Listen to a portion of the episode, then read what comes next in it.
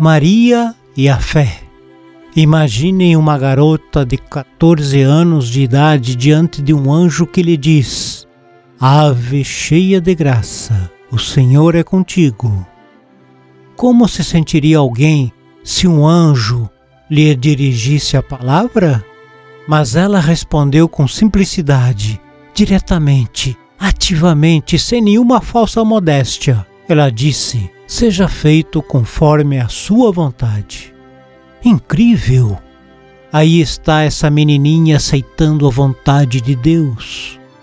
A existência do mundo depende disso. Eu imagino como havia sido prometido a José o seu espanto com tudo aquilo. Por acaso ela discutiu? Quando sua gravidez se tornou mais evidente e ela sentiu a criança se mexendo dentro de si, o que terá pensado? Isto é quase incrível, pois ela era igualzinha a você e a mim. Ela era uma pessoa, um ser humano. Ela era possuidora de certas graças que lhe tinham sido concedidas, mas ela não era Deus. E ela não compreendia muitas coisas não era entendimento, mas um mergulho na fé.